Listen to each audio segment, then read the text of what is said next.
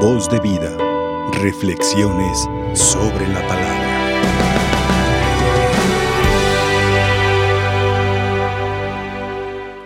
Así decía cuando iba a predicar el padre Miguel Ángel Aguiñaga de la diócesis de San Juan, un buen amigo que lo refiero porque ahora ya goza de la presencia de Dios a temprana edad, bueno, a mediana edad, digamos, lo llamó el Señor. Y como él eh, venía pensando en otros amigos sacerdotes, algunos los conocieron, algunos de ellos eh, celebraron en muchas ocasiones aquí en esta capilla y, y fueron parte de María Visión. Señor cura don Salvador Serrano, un gran hombre, un gran párroco, padre Luis Fernando Orozco, gran amigo, el Tuca, el padre, un padre eh, franciscano conventual, jovencito, el otro día me enteré que falleció.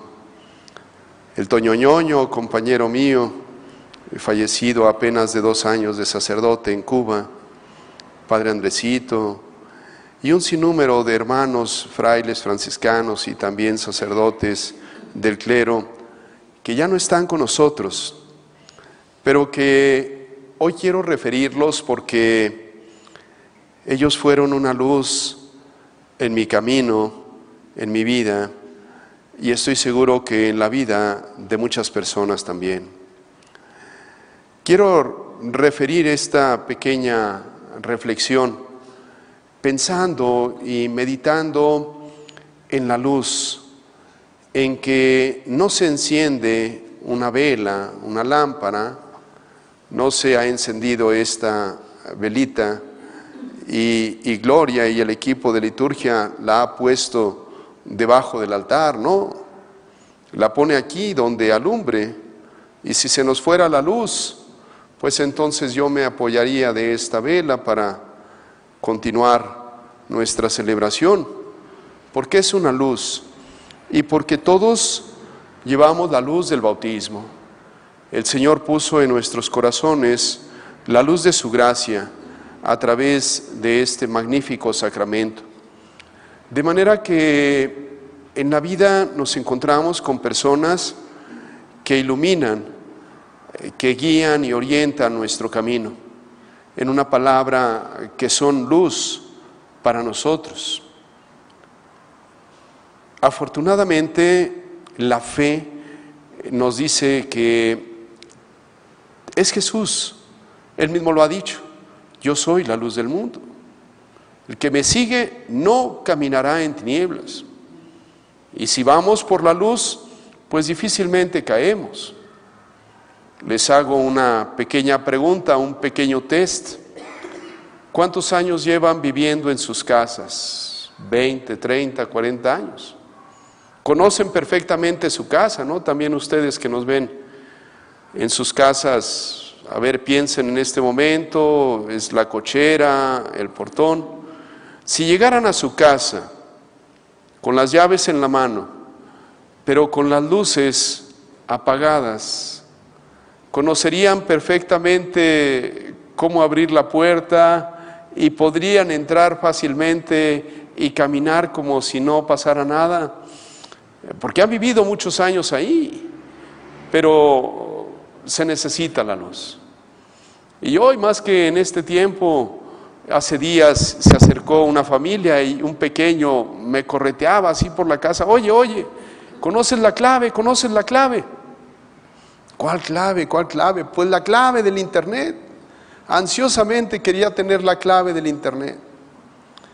Pero si yo le doy la clave y se queda sin electricidad su aparato, inmediatamente me va a decir, oye, oye, oye, ¿dónde, ¿dónde me conecto? ¿Dónde busco la luz? ¿Dónde la encuentro? Hoy es tan esencial, tan esencial, de verdad. Hace poquito que no teníamos luz en varias ciudades, este, pues todo mundo, eh, eh, las empresas y todo, hoy nos movemos como siempre lo hemos hecho, pero hoy más que nada vemos lo esencial de la luz. Para el cristiano siempre ha sido esencial la luz del Evangelio, la que nos orienta y nos guía. Para nosotros es importante entonces reconocer cuántas personas, iniciando desde nuestra vida misma, como se dice cuando una mujer va a tener un hijo, va a dar a luz, va a dar a luz. Y hablamos del alumbramiento, del momento en que se dio a luz. Y aquella persona llega a iluminar la vida de la familia. No pocas parejas en meses anteriores me habían contado el deseo grande de tener familia. Una de estas parejas, bendito Dios, llegó el otro día contentos que ya habían dado a luz a un hijo, después de muchos años, de muchos intentos y de muchas situaciones. Llega la luz. Y entonces debemos reconocer que muchas personas han sido luz para mí, pero que tú también eres luz para los demás. El maestro que enseña a sus alumnos, pues quiere iluminar sus mentes y sus corazones. El maestro ilumina y da a luz tratando de quitar la oscuridad de la ignorancia y hacer brillar la luz del conocimiento en sus alumnos. Un director es la luz que guía a sus eh, trabajadores. Un padre, una madre de familia es la que pone la luz para sus hijos. Es la que les dice por dónde tiene que guiarlos. Pero si ese padre, esa madre vive envuelta en la oscuridad de la tiniebla, de perdón, de la tristeza, del egoísmo, de el desconsuelo, si esa luz que lleva de la alegría de sentirse viva, de estar casada, de un matrimonio feliz, si no hay luz de la alegría, si no hay luz de la paz y de la armonía, entonces aquellos hijos no se verán iluminados. Entonces sí sucederá como dice el Evangelio, ustedes recibieron esa gran luz, pero la escondieron pero no la quisieron presentar a sus hijos, a los demás. Sí hay, desafortunadamente, conozco madres de familia, pocas, pero sí hay aquellas que no han querido atender a sus hijos y que no han querido ser luz para ellos e iluminarles en el camino. Este Evangelio, pues, al escuchar estas palabras, ¿Acaso se enciende una, vela para meterla debajo de la olla? Me hace pensar en una pregunta para mí y para ustedes. ¿He sido luz para los demás? Yo como hijo soy luz en mi familia, soy luz con mis padres. ¿Ilumino yo la vida de los demás? Dejo que la luz de los demás, quitando fuera de quitando, superando más allá de, de cualquier envidia o de cualquier recelo, resentimiento, dejo que me ilumine la luz de los demás. ¿Cuántas veces eh, ahorita que venía pensando en este momento, en esta reflexión, y luego vi esta ventana que bajaron la persiana, detrás de ella conozco que hay un hermoso vitral de uno de los, de los evangelistas, está San Juan, pero está tapada esa ventana. Claro, para darle un color aquí a la celebración, pero esa ventana está tapada con la persiana para que no entre la luz. Recuerdo cuando llegué a Nuevo Laredo en el 2011 y, estaba el cuarto cerrado. Las cortinas y una cortina gruesa tapaba las ventanas. Yo dije, no, que entre Dios, que entre la luz, que entre la vida. Pero no me di cuenta que también iba a entrar el calor y que también iba a entrar todo el sol. Y a la noche no hallaba cómo sacarlo. Pero abramos la luz de nuestro corazón. Digo, abramos nuestro corazón para que entre la luz. Es Dios el que quiere iluminar nuestra vida. El Dios el que, es Dios el que quiere eh, guiar nuestros pasos por el camino de la paz. Porque si no tenemos esa luz, aunque hayamos vivido 40 o 50 años en nuestra casa, si no tenemos esa luz, nos vamos a tropezar seguramente. Porque no faltó quien movió la silla o porque no faltó, no medimos las, las distancias cuando no las vemos. Iluminemos nuestra vida también con la luz de la gracia. Que Dios habite en nosotros a través de su gracia es la oscuridad del pecado la que entebrece o entristece nuestro corazón. Nos falta dejar que la luz de Dios penetre e ilumine eh, en nuestro corazón, en nuestra vida. Démonos cuenta entonces que eh, pedíamos ahorita al iniciar la celebración, les invité a pedir por nuestras omisiones por las veces en que podemos hacer el bien y no lo hacemos. También es pecado, ¿eh? de verdad, se los digo, pocas veces lo confesamos. Pero ¿cuántas veces pudiste haber dado un consejo y no lo diste? Esas obras de misericordia espirituales, enseñar al que no sabe, corregir al que se equivoca, dar buen consejo al que lo necesita. También tenemos que ejercerlo porque nosotros llevamos una luz que Dios puso en nuestras manos. Es como si vemos que nosotros traemos una velita y la llevamos y de repente vemos que otros están ahí con su vela, como las vírgenes imprudentes, con sus lámparas apagadas y no compartimos esa luz.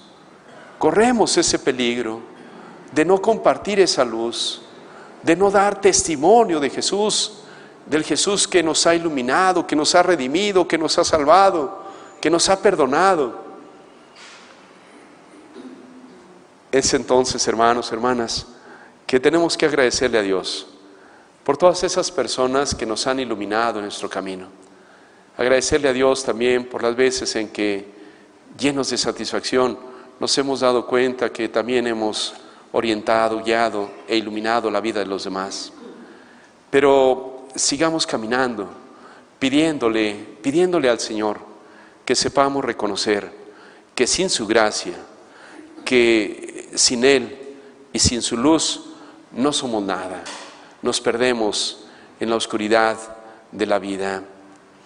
Recuerdo hace algunos años me llevaron a, la sierra de Durango y llegamos al principio de un túnel. Estaba un túnel que eh, me contaron era el proyecto hacer un tren de Durango a Mazatlán por la sierra que bueno, pues eh, no, lo, no lograron terminarlo, pero sí terminaron ese túnel más o menos de un kilómetro. Imagínense el ingreso, pues es grande porque cabría el tren por ahí. Y la salida que se veía al fondo y apenas si se alcanzaba a percibir un, un ojito de luz que bueno, simpáticamente la gente preguntaba, bueno, ¿cabría el tren por aquel orificio? Pues lógico, ¿no? Yo creo que sí. Pero al final de ese túnel, al final de la oscuridad que se percibía en ese túnel, había una luz. Hermanos, hermanas, al parecer nuestro mundo camina por este túnel de la inseguridad, de la violencia, de la guerra, incluso de esta pandemia. Al final de ese túnel está una luz, nos espera una luz, la luz de Dios, la luz de su gracia, la luz que nos motiva a seguir caminando aún en medio de todas estas pruebas. El Señor nos espera con su luz y quiere iluminarnos aquí en esta vida terrena y seguramente seremos iluminados en la vida eterna. Hermanos, hermanas, esa luz que llevamos en nosotros, no seamos egoístas, seamos capaces de compartirla y no seamos de aquellos que encienden la luz y la ponen debajo de la mesa. Seamos aquellos que buscan iluminar la vida de los demás, la vida de nuestras familias. Esposas, iluminen la vida de sus esposos. Esposos, iluminen la luz, iluminen el corazón y la vida con su luz de sus esposas, de sus hijos. Que el Señor, que es luz, nos ayude a vivir en la luz de su gracia. Que así sea. Voz de vida. Reflexiones sobre la palabra.